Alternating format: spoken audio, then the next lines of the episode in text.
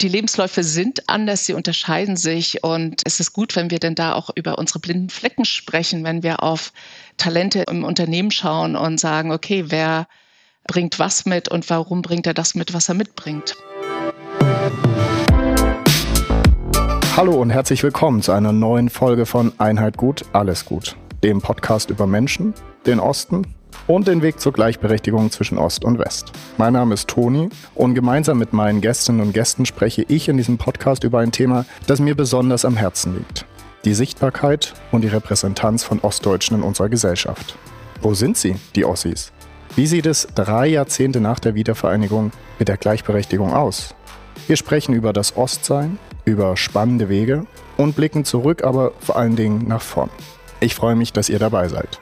Viel Spaß mit dieser neuen Folge.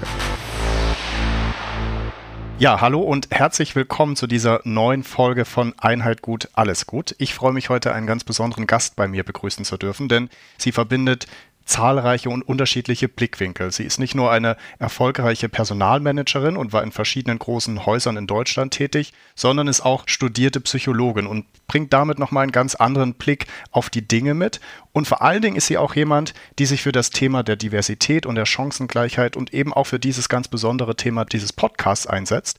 Und von daher freue ich mich sehr, dich heute hier im Podcast begrüßen zu dürfen, die Vorständin des Ressorts People Experience bei der AXA. Herzlich willkommen, liebe Sirka Laudon. Hallo Toni, ich freue mich hier zu sein bei dir. Schön, dass du da bist, Sirka. Wenn man sich so ein bisschen mit dem Thema beschäftigt, also Thema Diversität, auch Einbindung Ost-West, Integration, dann stößt man schnell auf dich. Du bist jemand, die zu dem Thema spricht und wie ich finde auch der das Thema ein besonderes Anliegen ist und hast auch bei der Podcast-Anfrage sofort zugesagt. Und als wir so den ersten E-Mail-Kontakt hatten, ich habe extra nochmal nachgeschaut, hast du geschrieben, ja, eben nicht nur am Spielfeld dran stehen und zuschauen, sondern auch was machen. Woher kommt diese Motivation? Vielleicht zum Anfang, bevor wir in deinen ganz persönlichen Werdegang einsteigen. Warum sagst du, ist dieses Thema wichtig und warum setzt du dich auch so dafür ein? Also das war nicht immer so, Toni. Und ich habe, glaube ich, vielleicht so 20 Jahre habe ich gedacht, boah, dieses Thema ist doch eigentlich jetzt Geschichte. Irgendwie die Einheit ist da, wir sind alle zusammengewachsen. Und offen gestanden ist das erst in den letzten Jahren wieder so aufgekommen, dass ich gemerkt habe, wow, wie da über die Ostdeutschen gesprochen wird teilweise und was in diesem Diskurs da so mitschwingt.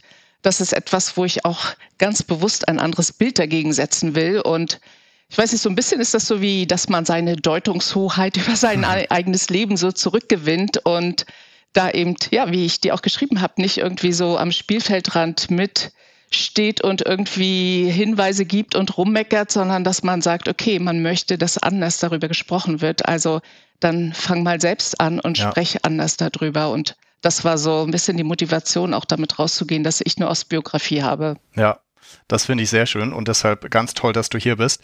Und wir gehen einmal ganz an den Anfang deines Lebens zurück, Serka. Du hast auch damals gesagt, so Heimat und Herkunft, das sind auch Themen, die dich besonders umtreiben. Du bist in Schwerin geboren und damit mhm. muss ich auch mal aufpassen, ist die Diversität innerhalb des Podcasts gewahrt wird, aber die erste Podcast-Gästin aus MacPom, das ist auch toll. Mhm. Bislang war cool. immer Sachsen und Thüringen vertreten, also auch da ich besser mich.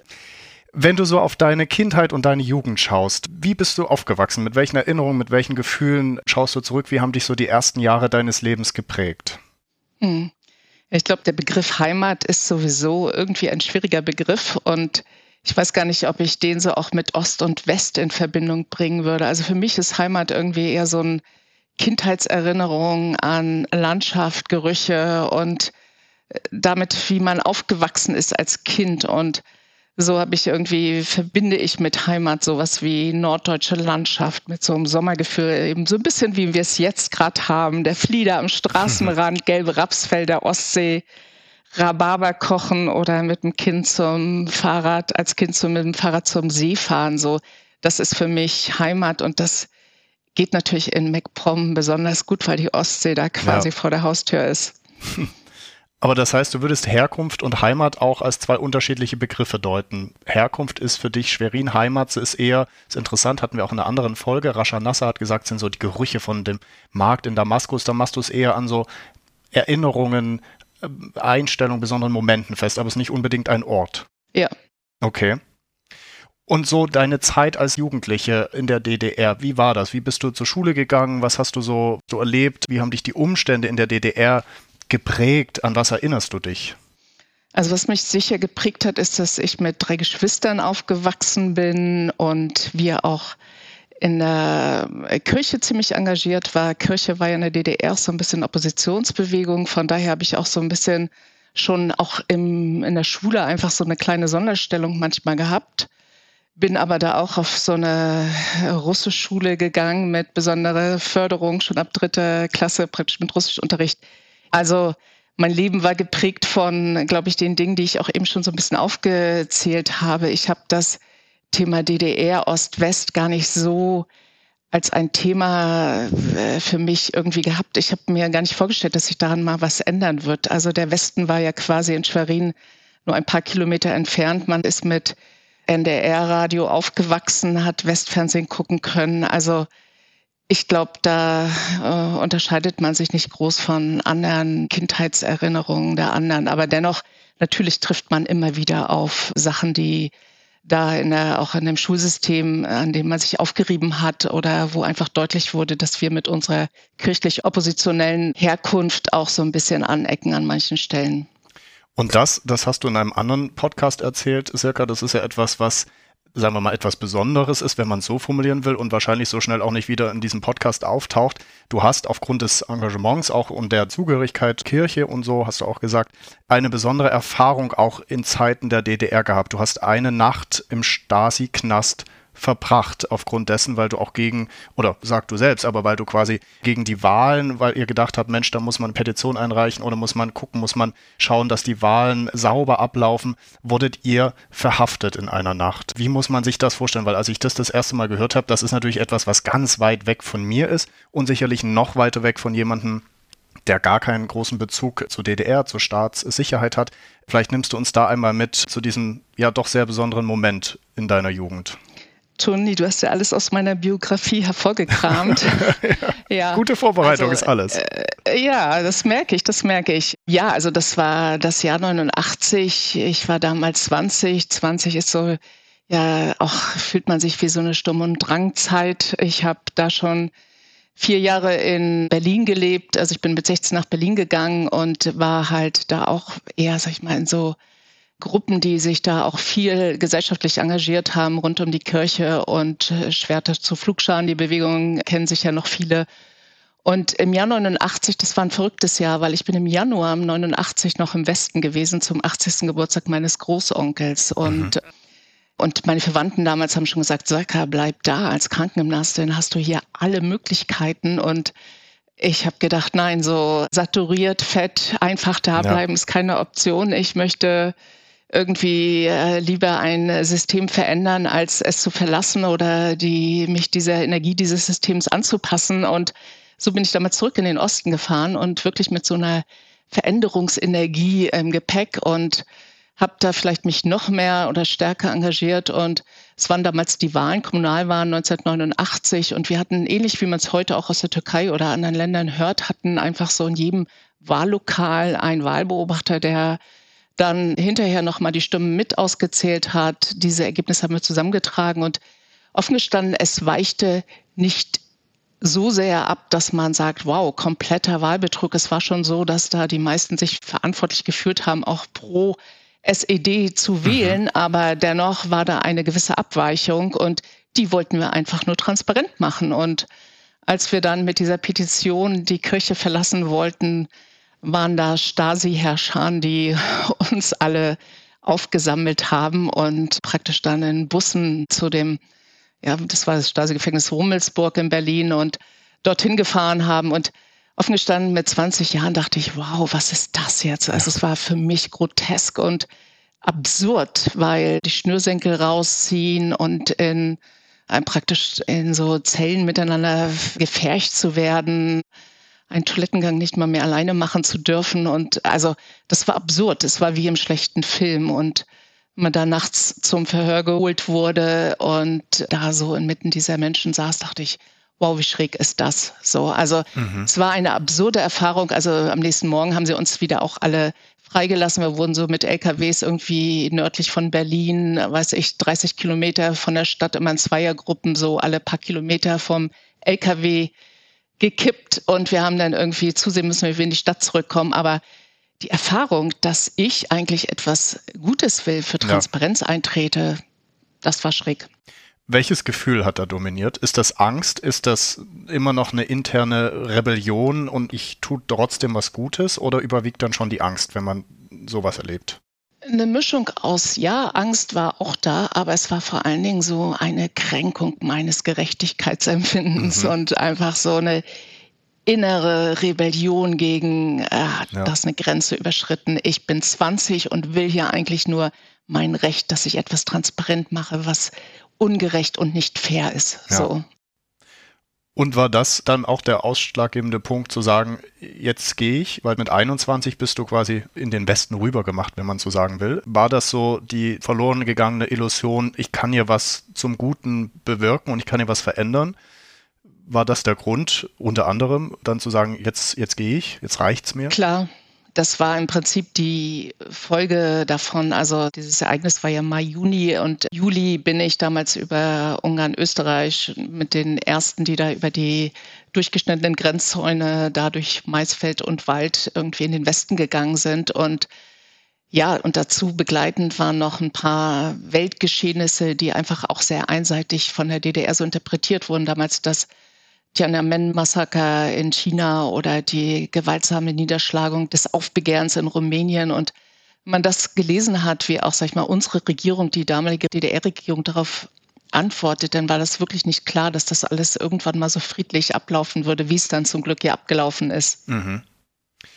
Du hast einmal, und dann gehen wir so langsam in die Neuzeit über, aber du hast einmal gesagt, was dich geprägt hat, sind die Erfahrungen, die du gesammelt hast, die meine Haltung und Glaubenssätze und Werte entscheidend mitgeprägt haben.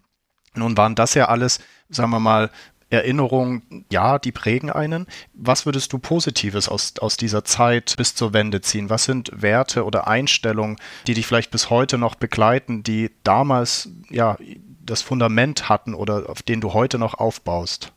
Mhm.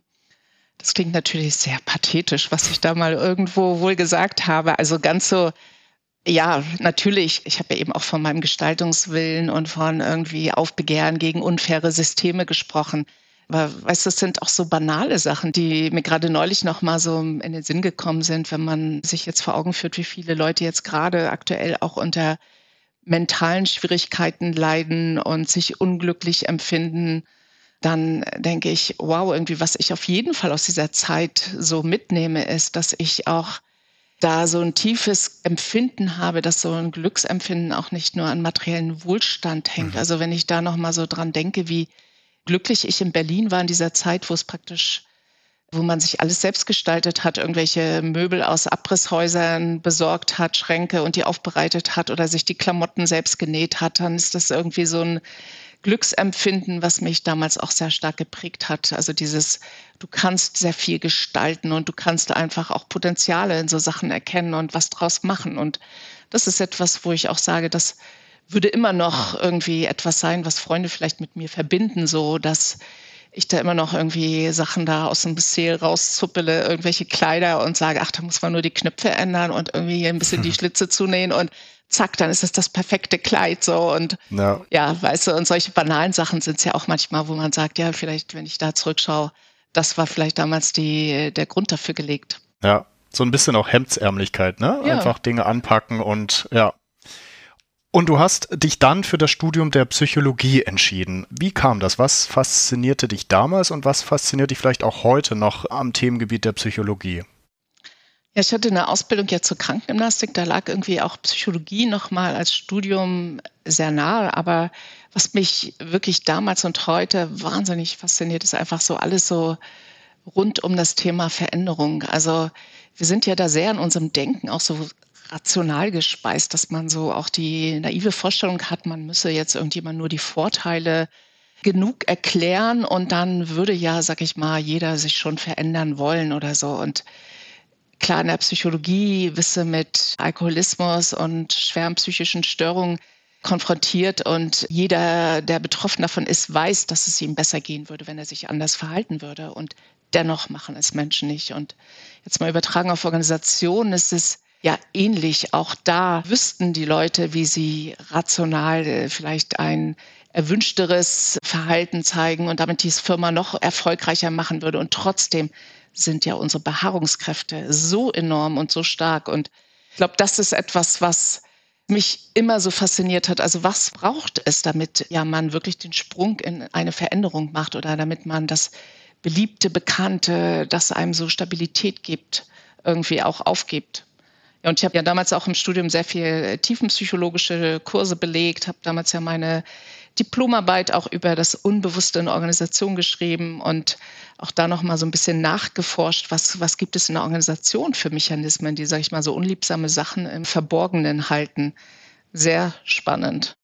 Das glaube ich und vor allen Dingen auch eine hervorragende Grundlage, wenn wir dann auf den anderen Teil, nämlich die aktuelle Debatte auch schauen, dann interessiert mich natürlich nicht nur dein Blick als Ostdeutsche, aber vor allen Dingen auch als äh, Psychologin. Aber da kommen wir gleich drauf zu sprechen.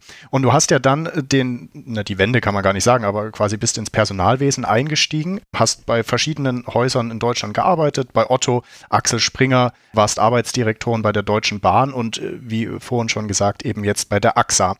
Was glaubst du in deiner jetzigen Tätigkeit als Vorständin? Wie beeinflusst dich auch deine ostdeutsche Herkunft? Glaubst du, da gibt es gewisse Mechanismen, Trigger, Einstellungen, die dich vielleicht unterscheiden zu deinen westdeutschen Kolleginnen und Kollegen im Vorstand? Gibt es da etwas, wo du sagen würdest, ja, da ist schon eine gewisse Beeinflussung zu spüren, manchmal bewusst, manchmal unbewusst? Hm. Ja, also ich glaube, natürlich in Karrierefahrt gibt es Unterschiede zu sehen. Also viele Vorstände sind natürlich aus Staaten, sind in der Beratung, irgendwie haben die ihre ersten beruflichen Schritte gemacht und wechseln dann aus der Beratung heraus, meistens in, gleich in irgendwelche Führungspositionen. Und ich weiß noch, wie sich das als Mitarbeiterin bei Otto damals anfühlte, wenn irgendwie der Vorstand in einem Town Hall mit den Mitarbeitenden gesprochen hatte oder weiß noch, wie sich das anfühlte, seine erste Führungsrolle inne zu haben oder so. Und das, ich glaube, diese dass ich auch, sage ich mal, noch da mich hineinfühlen kann in so die Perspektive des Mitarbeitenden. Das ist vielleicht etwas, was ich in unserer Runde jetzt so als einen Blick mit einbringen kann und äh, natürlich auch der Blick da auch anders sozialisiert zu sein, auch das Thema, du hast eben Diversity auch angesprochen, das Thema soziale Herkunft spielt ja immer eine größere Rolle, auch zu sehen, wie haben diejenigen, die vielleicht als Erste aus ihrer Familie heraus ein Studium begonnen haben, wie sind die sozialisiert? Und da gibt es auch Unterschiede, dass man zum Beispiel feststellt, dass sie natürlich häufiger noch nach Sicherheit streben und nicht so schnell das Jahr im Ausland machen, weil sie denken, Hilfe, dann bin ich vielleicht zu spät dran oder wer finanziert in der Zeit meine Studentenbude oder dass sie vielleicht nicht diesen perfekten Lebenslauf haben, wo äh, zwischen Schule und Studium noch das Jahr mit dem sozialen Engagement auf einer Meeresschildkröte Aufzuchtsfarm irgendwo ist oder so. Also ist jetzt ein bisschen überspitzt, sorry für meine Klischees, die ich hier aufrufe, aber einfach die Lebensläufe sind anders, sie unterscheiden ja. sich und es ist gut, wenn wir denn da auch über unsere blinden Flecken sprechen, wenn wir auf Talente im Unternehmen schauen und sagen, okay, wer bringt was mit und warum bringt er das mit, was er mitbringt. Ja. Und das sind eher quasi Dinge, die du unter auf der Seite des Was befähigt dich stellen würdest. Wo gibt es vielleicht auch Hindernisse? Wo glaubst du, dass es vielleicht auch gewisse strukturelle Nachteile oder Hindernisse wirklich gibt, die du vielleicht auch spürst, im all dem Gegensatz zu dem, wo du sagst, das befähigt mich, das gibt mir die Kraft, auch einen guten Vorstandsjob zu machen? Ja, also meinem aktuellen Job fehlt mir im Prinzip genau dieses Jahr im Ausland, was ich mal hätte machen sollen. Ich kann mich jetzt nicht mal damit rausreden, dass ich sage, ach, da wären die finanziellen Möglichkeiten nicht da gewesen. Ich habe damals ein Stipendium bekommen und hätte eigentlich auch, wenn ich von heute drauf gucke, vielleicht leichter ein Jahr im Ausland machen können. Und dennoch habe ich da gezögert, weil ich da doch dachte, aber ja, ich muss jetzt hier dann mein Zimmer untervermieten. Und also ich habe Begrenzungen gesehen, die vielleicht andere nicht so gesehen hätten, wenn die Eltern da auch nochmal gut zureden und sagen, na klar, machst du das so. Und offen gestanden, wann immer jetzt meine Kollegen locker flockig ins Englische wechseln, wenn die Kollegen aus dem Headquarter aus Paris nach Deutschland kommen, dann versuche ich da mitzuhalten, mhm. aber es fällt mir deutlich, deutlich schwerer so. Also das sind zum Beispiel ja. Begrenzungen, die ich spüre ja. von meiner Biografie. Und wenn wir das Bigger Picture einnehmen, die ganz, ja, sie klingt so banal und ist doch irgendwie so tiefgreifend. Warum sind so wenig Ossis in Führungspositionen? Du bist eine Frau im Vorstand, hast deinen Weg gemacht, siehst das Thema aus verschiedenen Blickwinkeln.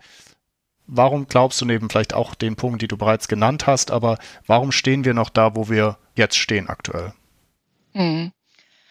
Ja, das ist etwas, was mich auch wirklich seit einiger Zeit beschäftigt. Also auch der Ostbeauftragte der Bundesregierung, der Carsten Steider, du kennst ihn ja auch sehr ja. gut, das Thema ja auch kürzlich aufgegriffen und bringt da äh, vermehrt einfach auch so Leute mit Ostbiografie-Hintergrund aus dem Wirtschaftskontext zusammen und Neulich war ich da auch sehr baff, als ich die Zahlen hörte, dass wirklich nur 3,4 Prozent der Ostdeutschen in Top-Führungspositionen in der Wirtschaft sind. Und ich meine, das bei einem Anteil 18 Prozent der ja. Leute mit Ostbiografie ist wirklich, wirklich verschwindend gering. Und in Politik und Kultur ist das Verhältnis auch schlecht, aber noch wesentlich besser als in der Wirtschaft. Und ich habe da so als Psychologin auch drüber nachgedacht und habe gedacht, was kann das sein? Und bin da so auf drei Gründe gekommen. Also einmal glaube ich, dass es einfach fehlte, dass wir so ein ja, Privatwirtschaft auch wirklich erlebt haben in unserer Biografie. Also was mir nicht bewusst war, aber worauf ich dann gestoßen bin, ist, dass mit diesem Machtübernahme von Honecker damals die 11.000 noch privaten Betriebe, die es noch damals gab, alle verstaatlicht wurden. Also den Leuten wurde wirklich ein Papier vor die Nase gehalten. Hiermit erkläre ich, dass ich meine Firma XY dem Staat verkaufe, weil ich einfach glaube, dass das besser ist. Und sie wurden gezwungen, sozusagen das dem Staat zu überschreiben oder für so einen Bruchteil von ja. irgendwie einem normalen Kaufpreis einfach zu übereignen. So, das war das eine vielleicht. Also Privateigentum gab es nicht und damit Wirtschaften oder Vorbilder. Und wir hatten alle das Wissen, dass in diesen volkseigenen Betrieben neben Staatseigentum, also an der Spitze, irgendwelche Bonzen saßen. Aber Leute, die da hingesetzt wurden, weil sie das richtige Parteibuch hatten, ja. aber nicht qua ihrer Kompetenz und nicht, weil sie sich da irgendwie diese Position hochgearbeitet hatten. Also das war das eine. Und nach der Wende im Prinzip hat die Treuhand auch Leute aus dem Westen mit der richtigen Kompetenz, muss man sagen, auch wieder an die Spitze gesetzt. Also dass so bei den Leuten in Unternehmen einfach so ein Gefühl vorherrscht, da oben sitzen ja eh nur Bonzen. Ja. Ja, und der dritte Grund ist vielleicht so dieses, dass das kapitalistische Wirtschaften auch so sehr verfemt wurde. Ich weiß nicht, Toni, ob du das auch noch musstest, aber in der Schule hat man dann irgendwelche Bücher lesen müssen über Karl Marx Kindheit, Mont und die Rahmen von London. Musste ich nicht. Wo dann irgendwelche 13-Jährigen in irgendwelche Zwölf-Stunden-Tage hatten und das war so das kollektive ja. Bild von Wirtschaft und kapitalistischer Ausbeute. Und ja. ja, das führt vielleicht dazu, dass das tief irgendwo sitzt. Wirtschaft ist nichts für mich. Ja, das ist sehr spannend, weil meine Familie mit einer Ziegelei angefangen 1834 ah. und äh, uns ist natürlich das passiert, was allen passiert ist, dass das Unternehmen verstaatlicht wurde und über Nacht mein Opa damals in fünfter Generation vom Inhaber zum leitenden Angestellten, wenn überhaupt, degradiert wurde. Und das macht natürlich ja. was mit der Familie. Ne? Das macht was mit der Biografie, auch mit dem Glauben daran, was ist es eigentlich wert, dafür einzustehen und und und. Also von daher der erste Punkt, den du genannt hast, kann ich aus ganz persönlicher Erfahrung, das ist bis heute noch ein großes Thema, was damals ja wirklich über Nacht passierte und wie sich so dann auch eine Familie neu finden muss in ihrer Position, mhm. in ihrer Rolle, in ihrem Miteinander, kann ich sehr gut unterschreiben und sehr gute Punkte. Ja, und das Schlimme ist, selbst wenn man dann die Fabrik hätte zurückkaufen können, und das konnte man ja manchmal nach der Wende, waren die Mittel gar nicht da, um diese Rückstände, die da in ja. den Produktionsstätten irgendwie runtergekommen waren, wiederherzustellen und das in einen florierenden Betrieb umzuwandeln. Also da ist einfach sehr viel Unrecht passiert, wofür man einfach auch jetzt niemand mehr irgendwie ja. in Regress nehmen kann. Und das ist das perfide daran. Und diese Wut spürt man natürlich auch, wenn man Menschen da begegnet, die das erlebt haben. Richtig, da ist sehr viel Wut, Enttäuschung, auf jeden Fall. Nun hast du ja viele Unternehmen erlebt, das habe ich vorhin kurz erzählt. Wie erlebst du es momentan? Welchen Stellenwert hat das Thema Ost-West, wenn wir es mal so ganz platt formulieren? Findet das in den Gesprächen, in Diskussionen statt? Ist das eine Facette der Diversität, die genauer beleuchtet wird oder ist das etwas, was so ein bisschen hinten runterfällt und man fokussiert sich erstmal, jetzt bin ich ein bisschen polemisch, Mann, Frau und die Integration von anderen, ja, Minderheiten in Anführungszeichen, aber Ost-West verliert so ein bisschen die Bedeutung. Wie hast du das wahrgenommen oder wie nimmst du es wahr?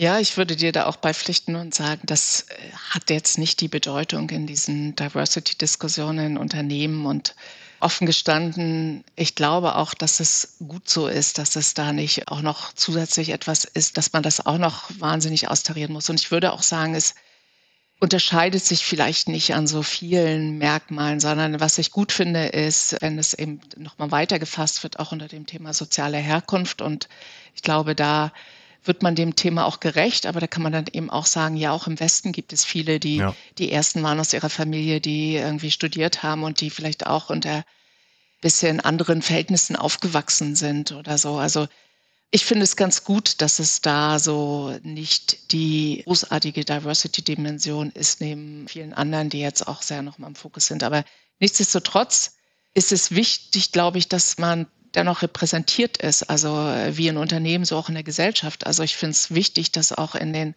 Behörden oder auch in bestimmten politischen Diskursen einfach auch Menschen mit ostdeutscher Herkunft repräsentiert sind, weil das ist Demokratie. Und da glaube ich auch, es ist wichtig, dass wir auch da dieses Bild von diesen Repräsentanzen prägen und drehen und dass wir es nicht den Stimmen überlassen, die irgendwie Ostdeutsche gerne in Richtung AfD-Wähler und weiß ich was irgendwie bringen wollen, sondern dass wir hier auch, sage ich mal, die Deutungshoheit zurückgewinnen. Ja.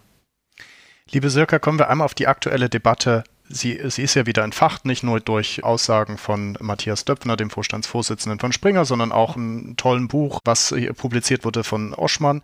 Es ist ja so, dass quasi auch das Zulassen von fremden Meinungen, von anderen Stimmen, das ist etwas, wenn wir auf die gesamte Diversitätsdiskussion schauen, was Menschen vielleicht teilweise Angst macht, was Menschen schwerfällt, weil man, du hast es vorhin auch so schön gesagt, weil man gewohnte Fahrwasser vielleicht verlässt, weil all das, was einem nicht bekannt ist und gewohnt ist, man erstmal ein bisschen skeptisch betrachtet. Du bist Psychologin. Wie erklärst du dir das? Warum tun sich Menschen so schwer, Neues zu akzeptieren, neue Dinge anzu oder zuzulassen, auch andere Meinungen, andere Facetten, andere Stimmen zuzulassen? Wie schaust du da drauf? Hm.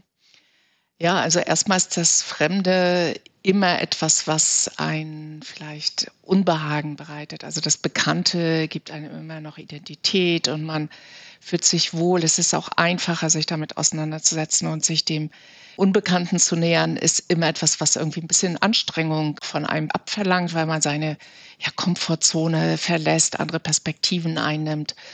Ich meine, als Psychologin schaue ich auch immer noch so ein bisschen darauf, dass ich denke, ja, es hat auch manchmal was damit zu tun, dass das, was einem da von außen als das Fremde begegnet, was einem Unwohlsein verbreitet, dass das auch Sachen sind, die ich in mir selbst vielleicht ablehne und die mir jetzt von draußen wieder begegnen. Und da findet man manchmal auch Hintergründe, warum auch manche Sachen so vehement bekämpft werden.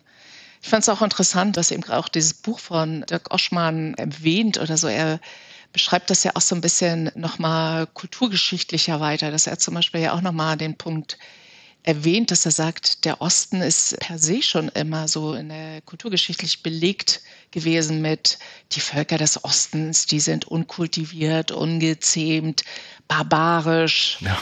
Oder was ich auch spannend fand, das habe ich vorher noch nie so gesehen oder so, dass er auch sagte, ja, wegen der vorherrschenden Westwinde jetzt auch in Mitteleuropa sind auch meistens die Städte so angelegt gewesen, dass im Osten einer Stadt meistens die Industrieanlagen waren und dort die Arbeiterwohnung war. Also man hat schon eben dann auch mit diesem Topos Osten eben auch verbunden, ah, da ist es irgendwie anders. Und ich glaube einfach, das kann sein, dass sowas einfach auch noch immer mitschwingt, wenn wir uns dieser Frage Ost und West nähern. So.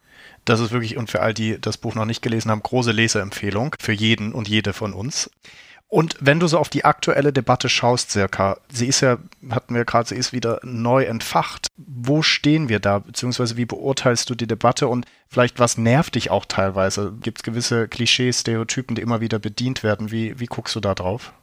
Ja, also ich finde es dann gefährlich, wenn, sag ich mal, so die Demokratie in Gefahr bringt, weil irgendwie bestimmte Randgruppen einfach so Oder wenn zum Beispiel Leute mit Ostbiografie eben so marginalisiert werden und an den Rand gedrückt werden und denen einfach so ein Stempel aufgedrückt wird, das sind die Unwilligen, die sich da am, ähm, wie hat der Dirk auch schon mal gesagt, so das klappende Anhängsel, was ja. an den Katzentisch gehört, so ein bisschen. Also wenn einfach sprachlich wieder etwas, der Kalte Krieg so fortgeführt wird, indem einfach der Diskurs so geführt wird, dass da die Menschen mit Ostbiografie so in so eine marginalisierte Ecke gedrückt werden. So. Und das ist gefährlich, weil es die Gesellschaft spaltet. Und ich finde, es ist eben in diesen Zeiten wichtiger denn je, dass wir die Gesellschaft wieder zusammenbringen und die vereinenden Kräfte suchen. Und ja, du hast jetzt eben auch nochmal Axel Springer angesprochen. Auch da finde ich es höchst fraglich, wenn irgendwie den Ostdeutschen auch die Demokratie oder das Demokratieverständnis abgesprochen wird, weil es waren ja gerade die ostdeutschen Bürger, die auf die Straße gegangen sind und mit dem Wir sind ein Volk ja. einfach reklamiert haben, dass sie an der Demokratie teilhaben wollen. Und wenn ich jetzt nochmal so auf die jetzige Zeit gucken und auf die aktuelle Debatte rund um dieses Topos der Zeitenwende, dann würde ich mir einfach wünschen, dass wir mehr von diesem ja freudig übermütigen Wendetaumel der 89er Revolution hätten. Also so mehr von diesem Wir sind das Volk und diesen Gestaltungswillen und diese Empowerment, die sich da irgendwie Bahn gebrochen hat. Das bräuchte die Gesellschaft jetzt gerade mehr denn je, weil irgendwie es beginnt wieder so ein bisschen, dass man auf die Politik zeigt und dass man einfach sich da auch wieder einmuckelt in seinem Unzufriedenheit und einfach sich, die Menschen einfach sich gerade im Moment nicht so zugehörig fühlen in vielerlei Hinsicht. Und das ist ja auch dieses, sagen wir mal, du sagtest auch schnell mit dem Finger auf jemanden zeigen, auch Sprache als wichtiges Instrument. Da ist ja auch, wenn wir es vielleicht auch nochmal von so einer psychologischen mhm. Sicht äh, sehen, es ist ja schnell verurteilt, ohne dass man vielleicht das andere kennt, dass man viel darüber weiß dieser Podcast hat ja so ein bisschen Informations- und Bildungsauftrag. Wir wollen ja nicht nur gute Unterhaltung machen, sondern halt auch Dinge, gute Bildung leisten und Dinge aufzeigen. Wie schaust du da drauf? Also ist das auch etwas, was in uns Menschen schlummert äh, aus psychologischer Sicht, was wieder hervorkommt, weil es einfach leicht ist, auch schnell zu verurteilen? Wie guckst du da drauf?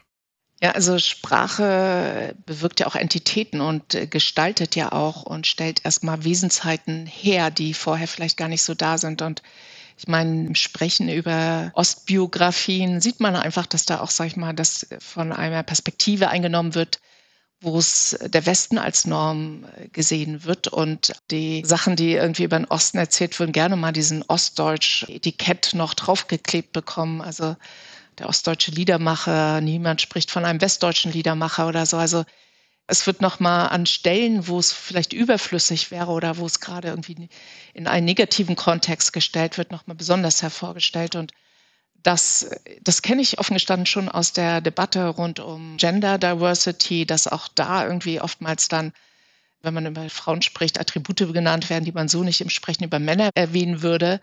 Aber auch beim Sprechen über den Osten fällt mir das insbesondere auch auf. Und da müssen wir einfach unsere blinden Flecken für unseren eigenen Diskurs uns bewusst machen und auch eher aus, aus einer gesamtdeutschen Perspektive oder auch sehr ressourcenorientiert einfach auf die Sprache schauen und auf unseren Diskurs schauen. Und das würde ich mir wünschen. Das finde ich schön, weil das führt mich zu meiner letzten Frage. Sie wäre nämlich genau gewesen, was du dir wünschst für die Zukunft. Du hast einmal gesagt, für dich ganz persönlich, du bist damals gegangen aus der DDR, weil du, ich zitiere, eine Zukunft, die ich gestalten kann und der ich selbstbestimmt Dinge beeinflussen kann, Zitat Ende, gern wolltest für dich. Ich würde jetzt mal sagen, das hat funktioniert. Und für Ostdeutschland hast du gesagt, du wünschst dir, wenn wir auf die vereinenden Kräfte uns konzentrieren können wenn du einen Wunsch frei hättest, wir spielen heute, heute ist Montag, Montagabend, jetzt spielen wir Wünsch dir was. Was wünscht sich der Mensch, Serka Laudun, was wünscht sich die Personalerin, die Psychologin, die Person mit Ostbiografie? Was wünschst du dir, wie sich diese Diskussion, der Diskurs nach vorn richtet, damit wir da ein Stück vorankommen? Ja, also dann wünsche ich mir, dass wir einfach die Andersartigkeit freudig umarmen. Also dass diese Andersartigkeit auch vielleicht nicht weggeht, weil das wäre auch wieder langweilig, wenn wir uns zu sehr aneinander angleichen, sondern das, was in der Vielfalt, in der Diversity-Diskussion auch an Bereicherung durch eine andere Perspektive reinkommt, durch einen anderen Blick reinkommt, eine andere Geschichte reinkommt, dass wir eine Offenheit in der Gesellschaft haben, dass wir uns dem nähern und dem neugierig darauf schauen, dem etwas das hinterfragen und dem vielleicht was abgewinnen und damit unsere eigene Perspektive erweitern und dass wir eher, sag ich mal, die gemeinsame Teilhabetorte, der Teilhabekuchen dadurch größer wird und wir mehr Handlungsmöglichkeiten haben und wir auch dadurch einfach auch an Robustheit gewinnen, dadurch, dass wir ja so divers sind in der Gesellschaft, in den Unternehmen und das wäre, glaube ich, eine schöne Zukunftsvorstellung, Toni. Total. Und wir ja. dürfen nie vergessen, die Torte wird nicht kleiner, sie wird größer. Das müssen wir ja. immer wieder sagen. Bloß nicht angleichen, das ist auch genau. wichtig. Ja. Also, dass wir einfach, sage ich mal, nicht uns dadurch begrenzen, indem wir eine Norm irgendwie nacheifern, sondern auch nochmal das andere freudig umarmen, was dazukommt. Sehr gut. Und zum Schluss gibt es die drei obligatorischen Fragen einer jeden Podcast-Folge, liebe Sirka. Ostquote, ja oder nein? Ja, ich würde sagen, ich habe ein unentschiedenes Jein, weil ich aus der Genderquote auch weiß, dass es zwischen man macht gar nichts und überlässt es dem Zufall und einer harten Quote ja noch viele Abstufungen gibt, die da heißen, guck, dass deine Pipeline paritätisch besetzt ist, dass du die richtigen Leute als Nachfolger für bestimmte Positionen im Petto hast, dass du besondere Anstrengungen machst, um jemanden mit einer bestimmten Herkunftsmerkmalen zu finden. Also ich sehe den Punkt, dass zum Beispiel vielleicht unter den ostdeutschen Hochschulen nur eine mit Ostbiografie besetzt ist. Das geht gar nicht. Aber eine harte Quote hm, zögere ich auch ein bisschen. Okay. Wir nehmen dich auf die Liste der Jeins. Das ist schon gut gefüllt. gut. Zweite Frage, was sind Dinge, von denen du glaubst, dass sie, also ehemalige DDR-Dinge oder ostdeutsche Sachen, die uns heute gut täten? Hätten wir mehr davon im Hier und Jetzt? Oder was sind Dinge, von denen du dich freust, dass wir sie mit ins Hier und Jetzt mit übergenommen haben? Also das können Einstellungen sein, das können ganz, können auch Produkte sein, besondere Momente, wie du magst.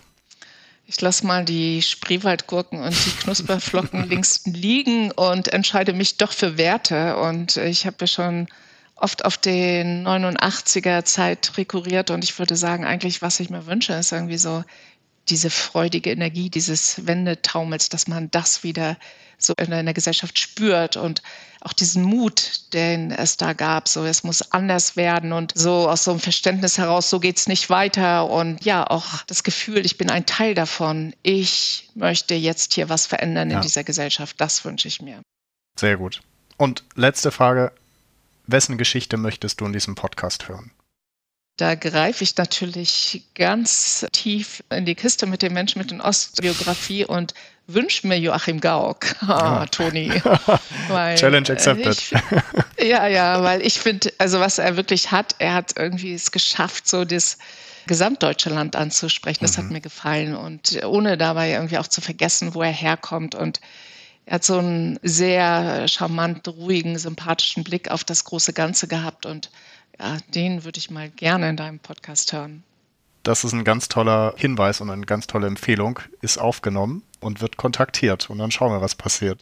Super, ich freue mich drauf. Liebe Sirka, vielen lieben Dank für dieses ganz tolle, persönliche, aufschlussreiche Gespräch. Ich fand das ganz toll, wie du aus verschiedenen Blickwinkeln auf dieses Thema geschaut hast. Ich freue mich, dass wir gemeinsam für dieses Thema kämpfen und uns jetzt auch dadurch kennen und wünsche dir ganz persönlich, beruflich alles erdenklich Gute und vielen Dank, dass du in diesem Podcast warst. Danke für die Einladung und toi toi toi für deine weiteren Podcasts. Danke. Bis dann. Ciao, ciao. Das war Einheit gut, alles gut. Alles über das Projekt gibt es auf einheitgutallesgut.de. Alle Folgen des Podcasts findet ihr entweder auf der Website oder natürlich auf den gängigen Plattformen. Dieser Podcast lebt von spannenden Menschen und ihren Geschichten. Wenn ihr Vorschläge habt, jemanden kennt oder selbst inspirierende Geschichten zu diesem Thema habt, so schreibt mir gern. Toni at einheitgutallesgut.de. Bis zum nächsten Mal.